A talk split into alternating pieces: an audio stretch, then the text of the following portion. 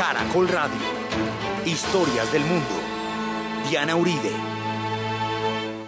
Buenas, les invitamos a los oyentes de Caracol que quieran ponerse en contacto con los programas, llamar al 268-6797, 268-6797, o escribir al email diauribe.com, diauribe.com, o consultar la página web www.dianauribe.org www.dianauribe.org.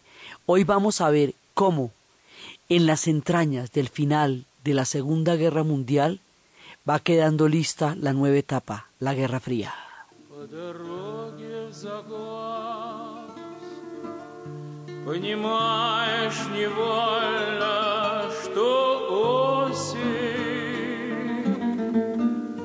Затеряла июньскую удаль И августа пышную власть.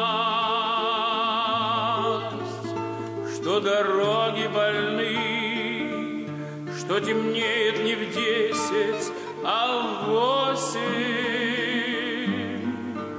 Что тоскуют поля И судьба не совсем удалась что с рождением ребенка теряется право на выбор и душе тяжело состоять при разладе таком.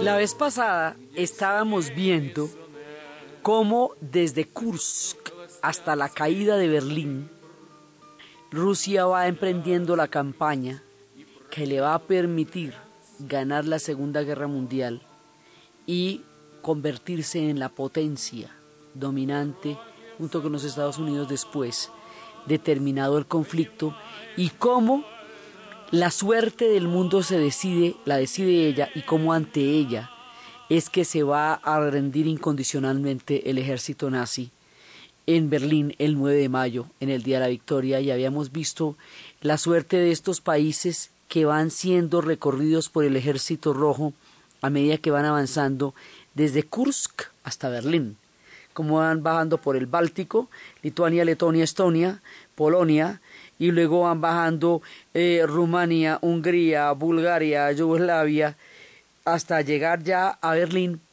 Y en Berlín hacer la caída y estábamos viendo cómo Polonia va a tener una suerte sumamente adversa, porque Polonia, como habíamos dicho, fue repartida entre Austria, Prusia y Rusia en el siglo XIX, surge como nación eh, después de la Primera Guerra Mundial, la reparten en el pacto germano-soviético antes de la guerra, la dinamitan, la invaden y todo el problema empieza por la invasión a Polonia en la primero de septiembre del 39 y al final después de que Polonia había creado desde el principio de la guerra un, un, gobierno en el exilio que estaba en Londres y que ellos lucharon todo el tiempo bajo la consigna de Polonia luchando, Polska luchando, que fueron un país que no tuvo la más mínima colaboración con los nazis en ningún sentido, que pelearon como los más grandes, como en la última ofensiva y en la última rebelión del 44, en ese momento los soviéticos se detienen en el río mientras los nazis acaban con los polacos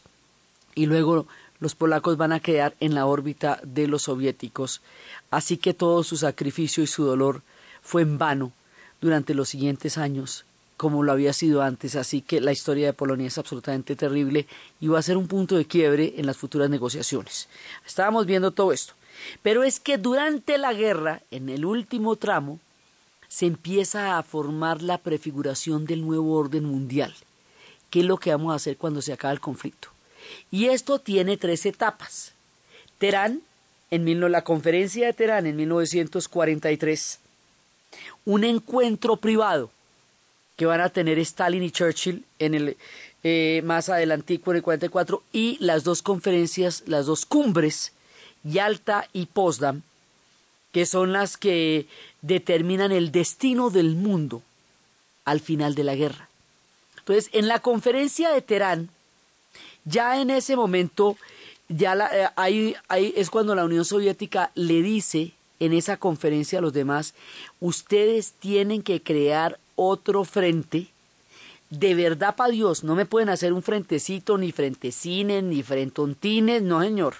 Sea, no me van como por allí por los Balcanes, ni como por allí por... No, no, no, no, no, como sugería Churchill. Ustedes me arman otro frente del tamaño del que yo tengo para poder equilibrar las fuerzas, porque es que hasta ahora me ha tocado a mí solitica cargar con todo el peso del ejército alemán y yo necesito que ustedes me hagan un contrapeso contundente. Y es por esa petición de la Unión Soviética en la cumbre de Teherán que se decide que la invasión va a ser por Normandía y que eso va a ser el día de y que va a ser la invasión más grande de la historia.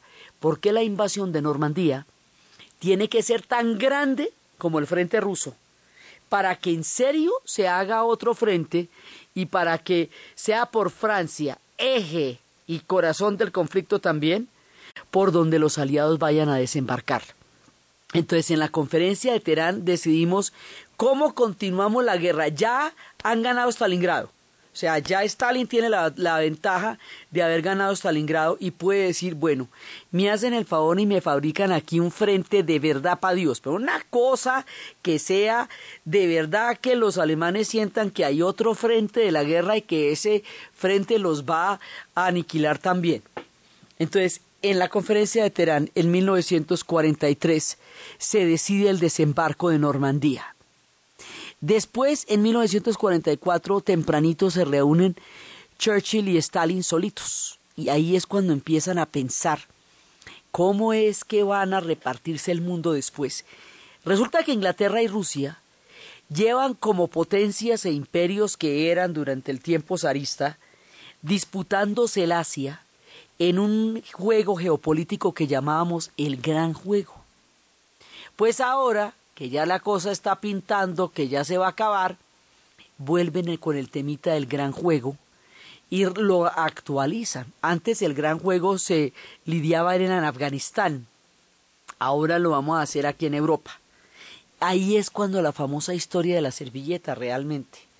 Es un pacto entre los dos cuando eh, Churchill le pasa la servilleta, le dice como le, le parece si vamos Polonia 90-10, Rumania 90-10, 90 Unión Soviética 10 Inglaterra, Grecia 90-10, 90 eh, los aliados y 10 Unión Soviética, y le dice que si no le parece un poquito cínico eso, dice, pues puede ser, pero, pero no le suena, y ahí hay digamos un bosquejo de cómo va a quedar repartido eso cuando ya eh, cuando ya se, se decida la vuelta final. Ahí hay una, pero eso es como una especie de paréntesis entre ellos dos, una cosa así como íntima. Después de eso, viene la conferencia de Yalta en febrero de 1945. En febrero de 1945, esa es la famosa conferencia de los tres grandes, de Stalin, de Churchill y de Roosevelt y los tres grandes ahí deciden cómo van a finiquitar la guerra. Entonces, aquí hay dos temas. Está el espíritu de Roosevelt, que dice que hay que crear un gran mecanismo de mediación, porque uno de los factores que hizo que la Segunda Guerra Mundial llegara al extremo que llegó era que no había organismos de mediación. Disuelta la Sociedad de las Naciones, no había quien le parara el carro a alguien cuando se volviera loco. El tema de la Segunda Guerra Mundial es que si alguien se vuelve completamente loco, desata un poder descomunal y decide emprenderla contra el mundo, no había nadie que lo parara y le dijera, venga, eso no se puede hacer. No había ningún mecanismo porque la Sociedad de las Naciones se disolvió alrededor del problema de Etiopía en 1934 cuando Italia invadió a Etiopía, hizo lo que le dio la gana con los etíopes, los acabó de la manera más miserable y la Sociedad de las Naciones no fue capaz de ponerle el alto ahí y se disolvió por inoperante. Entonces, no vamos a llamarlo Sociedad de las Naciones, que tampoco sirvió porque Estados Unidos no estaba ahí. Bueno, eso no, no estaba funcionando. Ahora vamos a tener un sitio donde estén todos los ganadores de la guerra y donde todo el mundo tenga el poder contundente para, poder, para parar a alguien. Ese es el sueño de Roosevelt.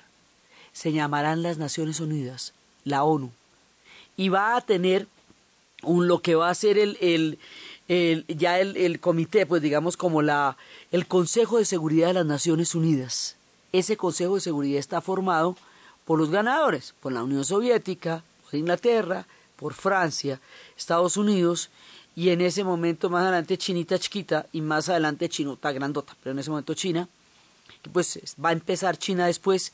Ese es el sueño de Roosevelt. Ahora, la las Naciones Unidas pueden tener todos los problemas que usted quiera y haber cometido todos los errores que usted quiera y haber cometido todos los problemas que usted quiera, pero existen.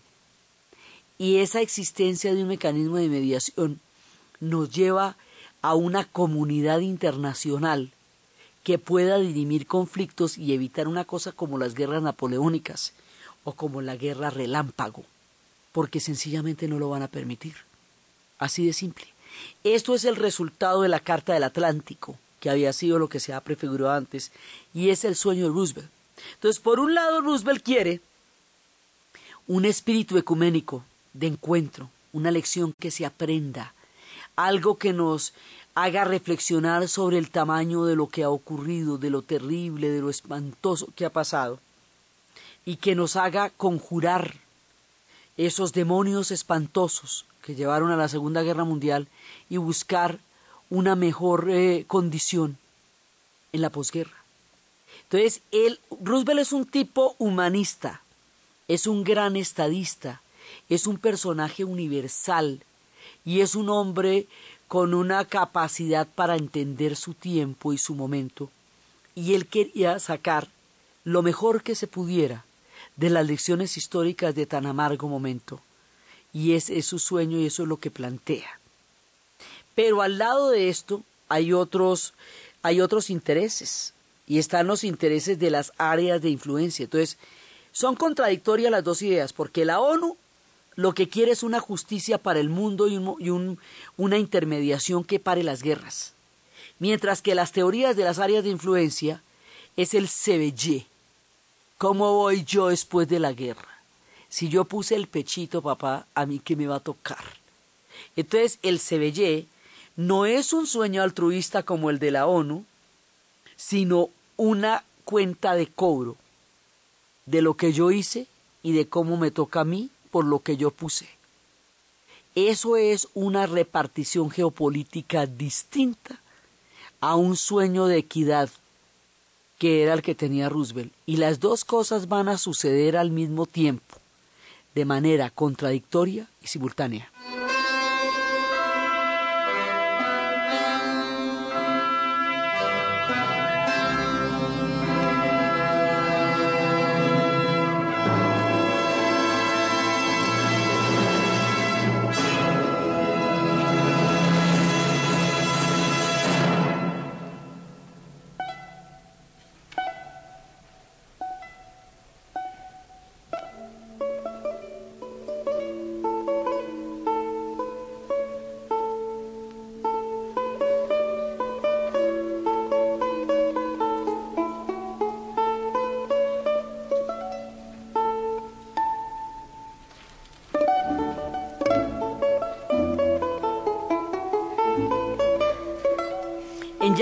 Ya se sabe que la guerra se va a ganar, que no va a haber una paz por separado, que nos vamos hasta la rendición incondicional de Alemania, que ya las cosas están, falta, no es que, no es que estemos al otro lado, pero ya, ya se ve el final de la guerra, se prefigura.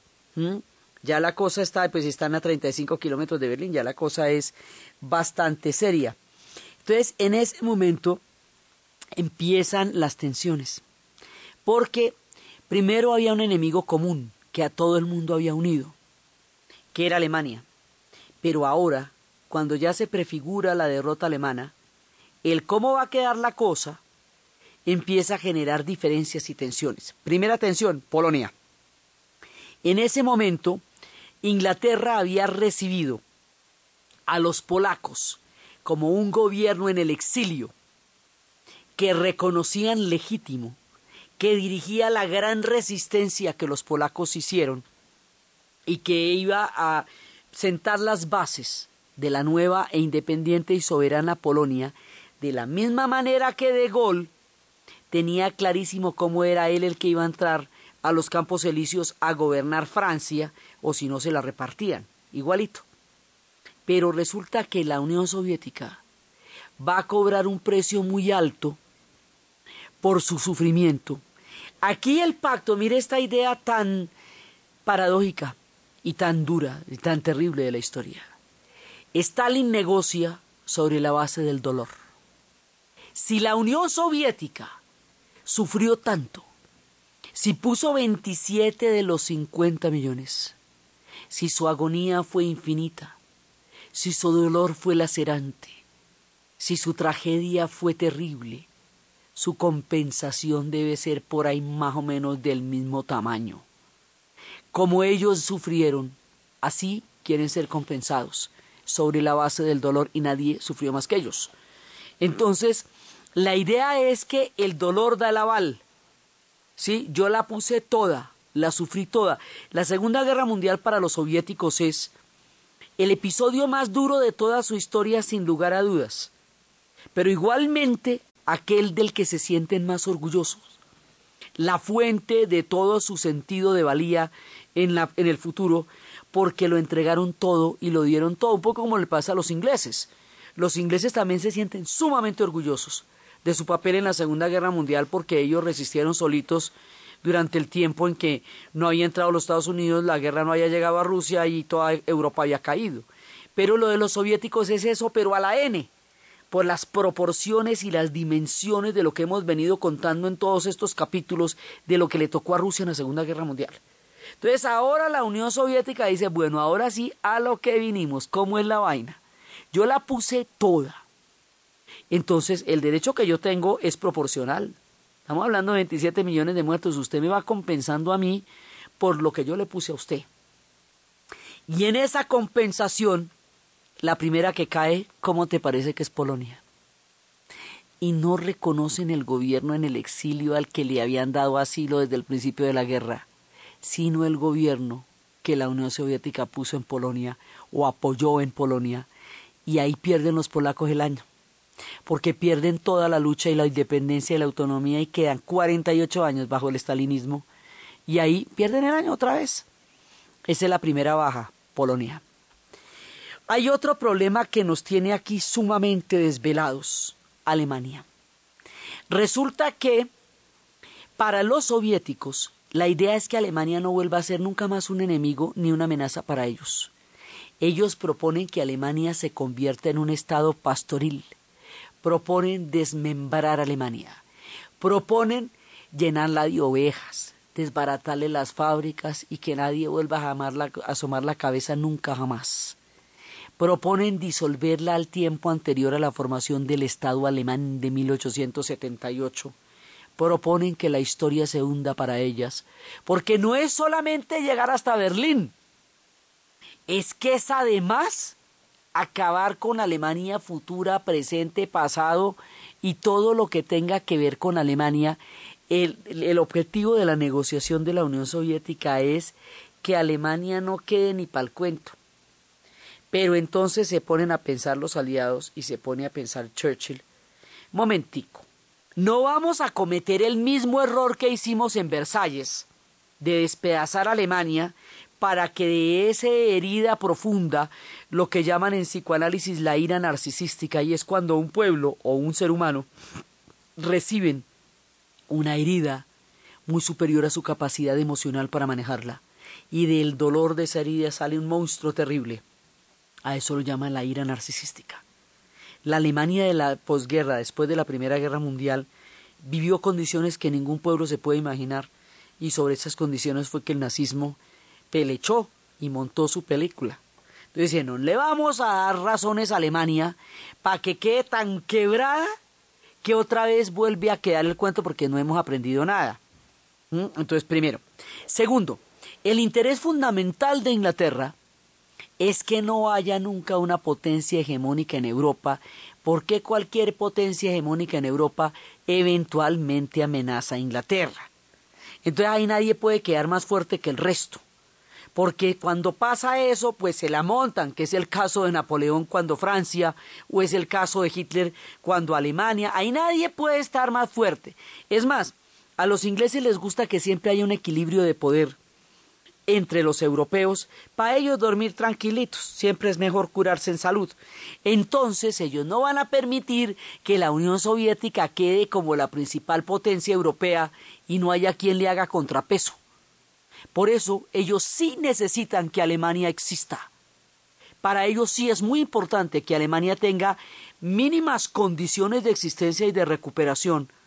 Alemania para ellos es una carta al futuro no inmediatamente al futuro, Alemania tiene que existir, porque si no, no hay equilibrio. Rusia pretendía con Alemania, en, en, los finales de la Segunda Guerra Mundial, lo que Francia pretendía contra Alemania en Versalles. Pero Francia lo logró. Además es que aquí son un poco de guerras que se montan. La guerra franco-prusiana, mal terminada de origen a la Primera Guerra Mundial, Mal terminada la Primera Guerra Mundial da origen a la Segunda, y esto rarito como quedó nos va a dejar montados en la silla de la Guerra Fría. Entonces esto, esto ya es una geopolítica grandota. Entonces, ¿qué pasa? Que Inglaterra le apuesta a la existencia de Alemania. Es una apuesta que a la hora del té va a ser muy visionaria porque hoy quien sostiene la economía de la Unión Europea son los alemanes. Y finalmente los alemanes fueron los que ayudaron a la reactivación de Europa. O sea, los alemanes van a cumplir un papel muy importante en el futuro de Europa. Y no se podía, de verdad no se podía, recuperar en Europa sin el papel de Alemania. Y eso los ingleses lo sabían. Entonces, aquí hay un desacuerdo grave, razón por la cual el resultado es que se la van a, se la van a repartir. Ingleses, franceses y norteamericanos van a quedar con un pedazo de Alemania y la Unión Soviética va a quedar con otro pedazo de Alemania, que en el futuro van a ser la Alemania Oriental y la Alemania federal de, la Alemania Occidental, o sea, la República Democrática Alemana, que va a ser la Alemania Oriental y la otra que es la Alemania Federal. Pero estamos aquí, o sea, esto todavía no hemos llegado a Berlín, estamos apenas eh, cuidando la cosa, ¿no? Entonces, esa conferencia sienta las bases para una futura repartición de Europa y también ahí estamos hablando de las áreas de influencia, las dos cosas, y de la ONU. La ONU es un camino hacia la paz sumamente pesado, sumamente difícil, y es en junio de 1945 cuando la paz era un sueñito todavía firme pero, pero difícil, y es cuando se hace la Carta de las Naciones Unidas y es un sueño, es una, es una salvación de la paz mundial, es una defensa de los derechos del hombre, es una igualdad de derechos para todos los pueblos, es un aumento en el nivel de vida de todo el mundo, es la idea de la ONU, pero también, pero también es la, el área de influencia. O sea, las dos cosas están sucediendo a la vez. Uno es un sueño altruista planetario y el otro es un reparto del mundo estilo Ponqué. Sí, a mí me, yo me pido la cremita, yo la cerecita, y eso va a ser muy complicado, pues porque el mundo que ellos se repartieron no sabía que iba a quedar así de repartido. Pero ahí, hasta ahí todo, sigamos, eh, sigamos siendo en familia, digamos, porque es que Churchill, Stalin y Roosevelt hicieron la guerra juntos, la pelearon juntos y Roosevelt tuvo con la Unión Soviética la misma política que con Inglaterra. Si la casa de mi vecino se está incendiando, ¿por qué no le presto mi manguera? Y efectivamente ellos atravesaron por todo Irán para darle los suministros a la Unión Soviética y ahí tumbaron al Cha, papá del Cha que salió en el 78, porque ese tipo era partidario del ejército nazi y porque a imagen y semejanza del ejército nazi creó el ejército iraní, por eso era la bronca que le tenían al régimen antes de la revolución.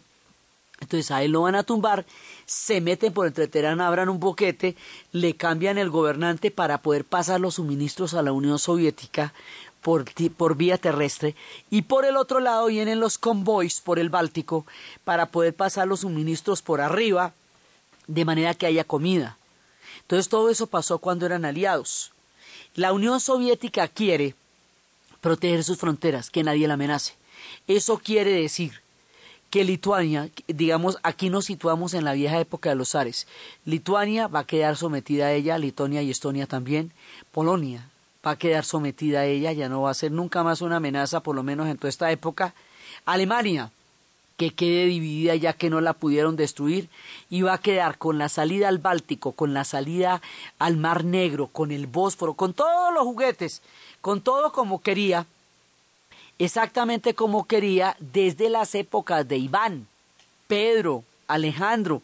Si usted piensa en Stalin como un zar, el hombre hizo con el manual del zarismo lo que todos querían, recuperó lo perdido en Brest-Litovsk, se, se aseguró de tener los bálticos de su lado, eso a los bálticos no les va a gustar, pero Stalin no les estaba preguntando, entonces la Unión Soviética va cogiendo un mapa muy grande y va a empezar a regir los destinos de Europa en estas conferencias.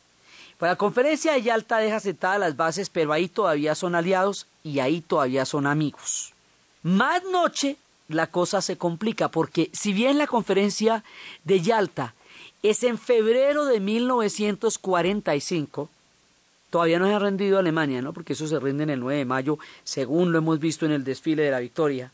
La conferencia de Potsdam es en junio del 45, inmediatamente después de la rendición de Alemania. Inmediatamente después. La conferencia de Potsdam tiene otras características. Y las características de esa conferencia es cuando se deja ya sentado el mundo de la Guerra Fría.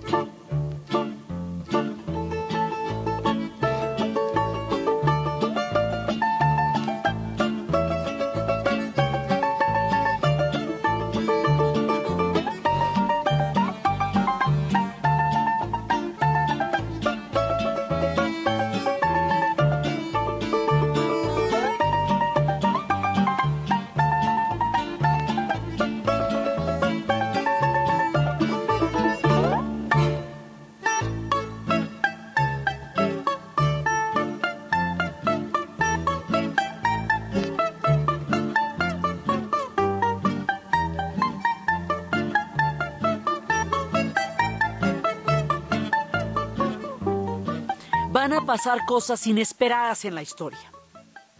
Se presentan las elecciones en Inglaterra. El hombre que los llevó a la victoria, que les dio la fe, que dio la talla más grande de la historia, Winston Churchill, su muy amado, este hombre al que el pueblo inglés le entregó el pellejo en la vida, va a perder las elecciones, así nomás, porque el hombre que los condujo a la victoria no será el hombre que los lleve a la paz. Porque el hombre acuerde que era un energúmeno y era un león de batalla y ahora tocaba era conciliar. Entonces, pues no, pierde las elecciones el hombre, así que el que va a la siguiente conferencia ya no va a ser él, ya va a ser otro tipo que se llama Adler, que está más en el tono de una Inglaterra cansada de la guerra, harta de la guerra, que quiere salir ya de ahí que del que la ganó. Porque el pueblo inglés, si bien es cierto que los británicos han hecho muchísimas guerras a lo largo del planeta y que en el siglo XIX las hicieron todas, ni la primera ni la segunda guerra mundial la quisieron ellos para nada. Ellos no la provocaron, aunque la hayan declarado, ellos no la querían. Ellos para nada. Ellos la Primera Guerra Mundial se terminaban metiendo por la neutralidad de Bélgica y en la Segunda Guerra Mundial porque el agua les llegó al cuello. O sea, ya cuando Hitler invadió Polonia ya no había más remedio, ya no se podía ya para donde más cogía. Pero ellos no la querían, no la querían aunque la hubieran declarado, no era su voluntad. Y después de la Segunda Guerra Mundial terminan exhaustos, exhaustos y eventualmente también van a perder el imperio después de eso. Ahí todavía no lo saben, pero ya lo van a perder entonces, eh, ya Adler quiere es como salir de eso, ¿eh? Ya, dejemos atrás este capítulo tan duro. Es otro ánimo el de Adler. Y La otra cosa que pasa, que desde el punto de vista de la historia puede ser una tragedia muy grande. Roosevelt muere. Roosevelt va a morir antes de la conferencia de Potsdam. Roosevelt, que era un hombre capaz de entender la dimensión de la paz que estaban firmando, capaz de entender el espíritu de la época que estaban viviendo, un hombre que ayudó a todos los que necesitaban su ayuda. Eh, Franklin Delano Roosevelt, este era este hombre paralítico por el cual se hicieron las fundaciones Franklin Delano Roosevelt, esposo de una mujer también muy grande, Eleanor Roosevelt.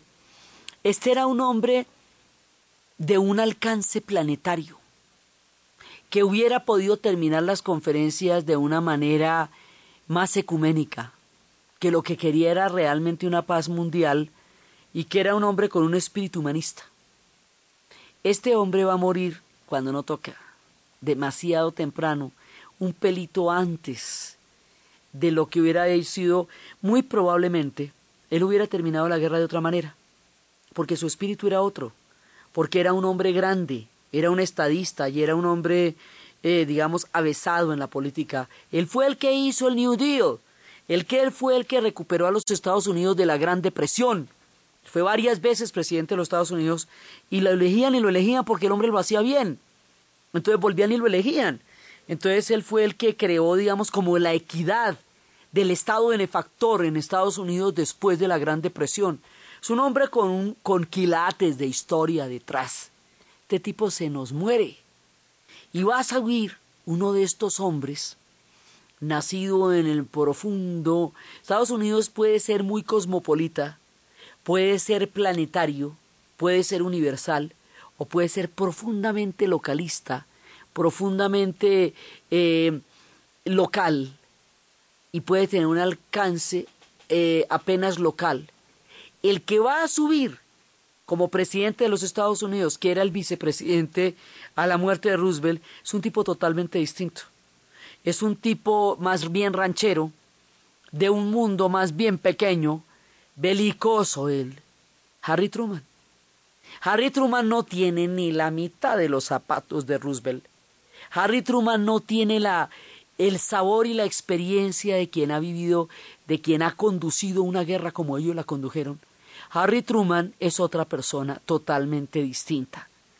Su espíritu y su tono es otro. A Stalin le llegan un par de desconocidos a la conferencia de Potsdam. Alemania se acaba de rendir. Y este señor no sabe quién es ni Adler ni quién es Truman. Truman no le da buena espina, además. Este Truman le parece, le parece un tipo, no sé, como, como que no le da buena onda, mientras que con Roosevelt él se entendía. Entonces la conferencia de Potsdam tiene un clima de desconfianza, tiene un clima de tensiones. Ya las teníamos en Yalta, pero de alguna manera seguíamos conversándolas. En Potsdam ya esto se endurece. Durante el tiempo de la conferencia de Potsdam va a suceder una cosa que va a cambiar la historia del mundo para siempre y para mal. Desde todo punto de vista, para mal. En el momento en que estamos negociando, sentados en la mesa, a las 7 de la mañana, le llega un telegrama a Truman que le dice, el bebé ha nacido bien.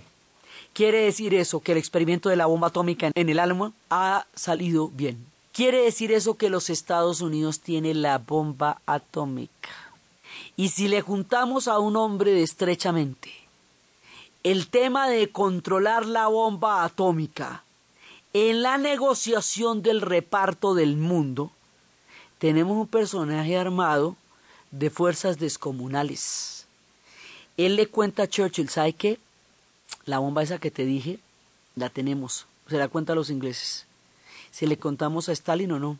Entonces, si le contamos, Stalin ya lo sabía porque por los servicios de espionaje ya lo sabía. Pero esto quiere decir que pueden negociar todo lo duro que quieran. ¿Por qué?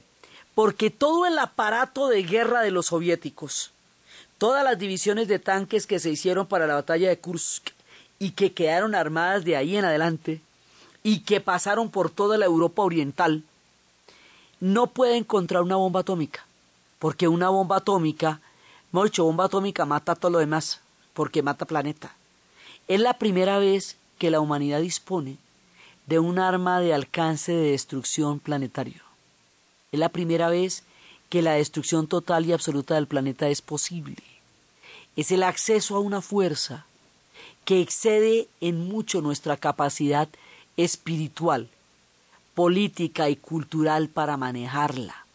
La especie humana ni estaba ni está lista para manejar la fuerza atómica, porque con ese nivel de destrucción, una especie que tiene este ladito tan oscuro, pues eso no le, no le rima. Y se la van a echar a Japón, porque Japón no se ha rendido. Y se la echaron como se la van a echar a Japón. O sea, Alemania se rinde el 9 de mayo. La conferencia de Potsdam es en junio. La bomba atómica es en agosto. Sí, ya el, el 8 y 9, el, el, el, 6 y 8 de agosto es, son las bombas atómicas sobre Hiroshima y Nagasaki.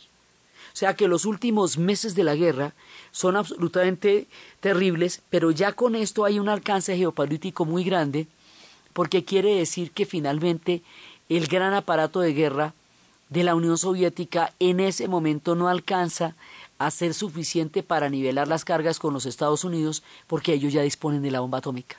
Entonces de ahí para adelante es como los soviéticos se van a tratar de hacer a la bomba atómica, porque ahí se rompe todo el equilibrio, ¿eh? Hasta ahora, con la teoría de las áreas de influencia, podemos llegar a una negociación. Vulgar y terrible porque los pueblos que van a ser repartidos en esto, pues quedan repartidos como un ponqué. Pero podemos llegar a una negociación sobre la base de un equilibrio. ¿Sí? Pero con la bomba atómica ya nadie, nadie, me puede ganar a mí porque yo soy el que la tengo. Entonces los soviéticos ahí ya, ya por lo menos los limito porque yo la tengo. Entonces, ¿qué quieren los soviéticos? Pues levantarse una a ellos también para poder tener otra igual a este y ahí nos metemos en la escalada de lo que va a ser una carrera armamentista atómica. Ahora, la bomba atómica, aparte de toda la ignominiosa destrucción de Hiroshima, la infame destrucción de Nagasaki, el horror sobre el pueblo japonés, va a cambiar la concepción planetaria de la geopolítica, porque aparte de su horror científico, físico, humano, es un hecho geopolítico, porque es el que le va a dar toda la capacidad de negociación a los Estados Unidos y es el que va a convertir el planeta en un lugar realmente peligroso porque donde a todo el mundo le dé por hacerse a una de estas bombas, los japoneses después dirán las bombas atómicas y los seres humanos no son compatibles. No hay potencias responsables con la bomba atómica y otras que no lo son. Tener una bomba atómica es irresponsable. Y en el parque de Hiroshima, en el Japón, hay una llama eterna que está encendida mientras exista una sola bomba atómica en el mundo todavía. Y el argumento del uso pacífico de la radiación de la energía atómica como una solución en el futuro, va a tener dos problemas muy graves, Chernobyl y Fukushima. Y estamos todavía ante las consecuencias impredecibles en el momento de este relato de un escape de radiación en una central nuclear. Así que definitivamente, si hay algo que hemos probado, es que no podemos manejar esa energía, ni para bien ni para mal, porque estamos demasiado expuestos en el uso pacífico y demasiado dementes en el uso bélico. Eso nos excede a todos. Espiritualmente hablando, no es una especie que pueda manejar una energía de esas. Nos tocó una fuerza mucho antes de que pudiéramos saber qué hacer con ella. Y eso fue una tragedia desde todo punto de vista, para mal, porque nos rompe todo el clima en el que estamos negociando porque aunque la cosa era tensa, los intereses contradictorios, las áreas de influencia eh, en pugna, el sueño de las Naciones Unidas altruista con la bomba atómica, el escenario nos cambia por completo y nos entra un nuevo orden mundial. Entonces los Estados Unidos van a negociar durísimo. La Unión Soviética lo que conquistó ya lo tiene, ese si no me lo das cogido lo tengo. Porque le decían a Roosevelt que él se dio demasiado al haber cedido Polonia y al haber, eh, al haber traicionado, porque Inglaterra y Estados Unidos traicionan a los polacos en el exilio, los venden, mejor dicho.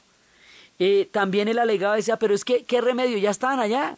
Entonces es que uno, a la hora del a mí no me estaban ni preguntando, mejor dicho.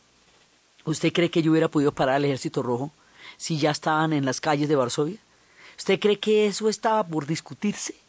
Eso ya estaba decidido en el momento en que llegaron los tanques allá. Sacarlos de allá hubiera sido armarnos un lío en lugar de tratar de solucionarlo, motivo por el cual quedó sacrificada Polonia. Así de simple. Entonces esto nos va a terminar mucho más harto de lo que hubiéramos querido. Nos va a terminar en condiciones muy distintas al espíritu que Roosevelt quería imprimirle. Nos va a terminar con el reconocimiento del sufrimiento inmenso de la Unión Soviética. Nadie niega eso, nadie niega el sacrificio de este pueblo, ni el dolor tan grande que vivieron, pero la compensación a ese dolor en la mitad de Europa. Así de simple. Entonces quedan con un territorio gigantesco y un área de influencia enorme y se convierte en una potencia absolutamente protagónica de los europeos. El sueño desde Pedro el Grande y desde Catalina de llegar a determinar los destinos de Europa ahora es una realidad. Esto queda así pactado, pero después lo vamos a hacer efectivo. O sea, aquí queda como, como una promesa. Ahora después la vamos a hacer cumplir país por país hasta que toda Europa del Este quede bajo la bajo eh, la, tutela de la Unión Soviética. Entonces, el mundo aquí se va volviendo una cosa más bien peligrosa. Otra de las cosas importantísimas es que en la conferencia de Potsdam, aparte de decidirse el reparto del mundo y de concretarse, que ya había empezado en Yalta, pero en Potsdam se, que se va a, a consolidar, aquí pasa una cosa muy importante.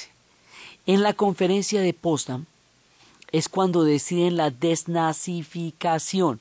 Es decir, que Alemania no solamente hay que repartírsela y Alemania no solamente hay que eh, digamos, ya recibirla en sus pedazos, sino que es muy importante quitarle de la cabeza a los alemanes la idea del nazismo. O sea, que entiendan que eso éticamente es insostenible.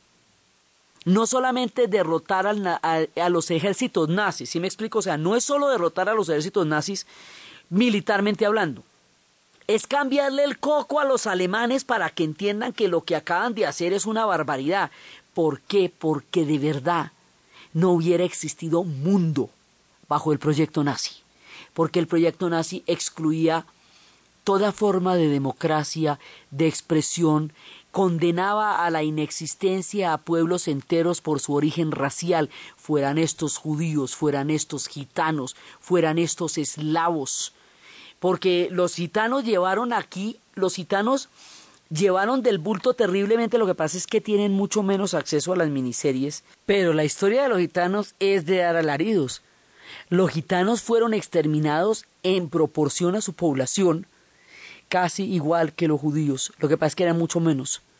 Pero si los judíos, que eran un pueblo tan absolutamente culto y ha contribuido tanto a Occidente, le parecían raza inferior al proyecto nazi, los gitanos ni le parecían y con esto añada toda la historia judeocristiana y la música, el jazz y todo el mundo negro, mejor dicho, a ellos no les parecía a nadie. El proyecto nazi era tan excluyente, era tan terrible, que nadie, sino ellos, llamados elegidos, podían habitar el planeta y eso era un exabrupto. Entonces queda claro que no solamente hay que derrotarlos eh, desde el punto de vista militar, sino que hay que someter al juicio de la historia la ideología del nazismo, porque de eso hay que aprender, porque lo que pasó fue monstruoso, porque en nombre de la ideología de la raza superior se mataron a seis millones de personas judías, se mataron millones de gitanos, se destruyó Bielorrusia, y, y, Stalingrado y Leningrado y todos los países ocupados y Ana Frank, me ha dicho, la monstruosidad del proyecto nazi no tiene ninguna gracia. O sea, no hay nada divertido en que hubieran sido un ejército tan eficaz si su eficacia estaba fundamentada en la monstruosa destrucción de toda forma de alteridad y de respeto al otro en la humanidad. Ahí deciden que esto se va a elevar a un criterio mundial y que el nazismo no debe tener lugar ni cabida y deciden también una cosa muy dura, la culpa colectiva sobre el pueblo alemán, que es un estigma muy duro, muy duro, porque le cae a todo el pueblo sin distingos y en últimas va a llevar a la impunidad de los que sí construyeron y llevaron al mundo a este horror.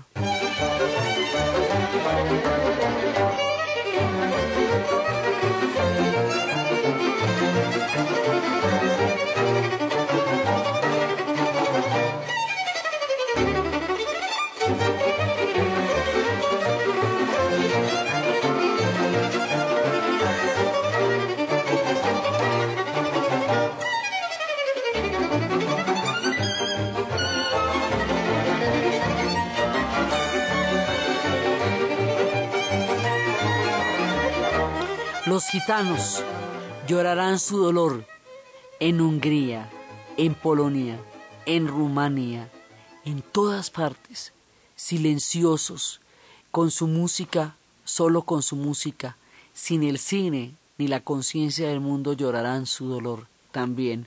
Y es importante anotar esto porque los gitanos sufrieron inmensamente y eso sí no tenían cómo ni a quién pedirle compensación de nada. No es que son nómadas y libres.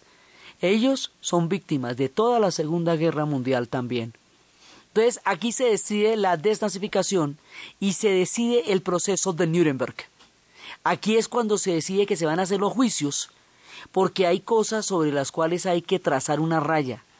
Hay momentos en que la humanidad no puede permitirse que una cosa así vuelva a suceder, porque atenta contra la existencia de todo el género humano. Cuando se descubre la existencia de los campos de concentración, cuando empiezan a rendir testimonio las víctimas de un horror innarrable, el mundo se espanta ante la propia, el propio rostro de la crueldad humana. En la conferencia de Potsdam se decide también que esto hay que hacerlo visible ante el mundo y que Alemania va a ser desnazificada porque es importante que comprendan el alcance de un proyecto demencial que a la que destruyó total y absolutamente también fue a la misma Alemania, porque Alemania queda destruida por completo, se va a recuperar de una manera asombrosa y va a lograr ser la potencia que es hoy. Pero los años que vienen para los alemanes de aquí en adelante serán años muy duros. Es un mundo destruido y es sobre las cenizas que se va a tratar de construir un nuevo mundo. Y en ese mundo está por un lado el espíritu de una concordia universal, por el otro lado las áreas de influencia, por el otro lado la bomba atómica y la mezcla explosiva, paradójica y contradictoria de todos estos elementos sentará las bases de la Guerra Fría y eventualmente la Unión Soviética y los Estados Unidos trazarán un mundo bipolar, cada uno desde su esquina de la historia. La manera como esto va a ocurrir, la suerte de Europa del Este, lo que va a pasar en cada uno de esos países, el mundo en el 48 y en el 49, cuando van a pasar tantas cosas insólitas y, van y tan definitivas y tan importantes en el destino de la segunda parte del siglo XX y el papel que particularmente y de manera decisiva va a jugar la Unión Soviética en este nuevo mundo que nace de estas tres conferencias es lo que vamos a ver en el siguiente programa.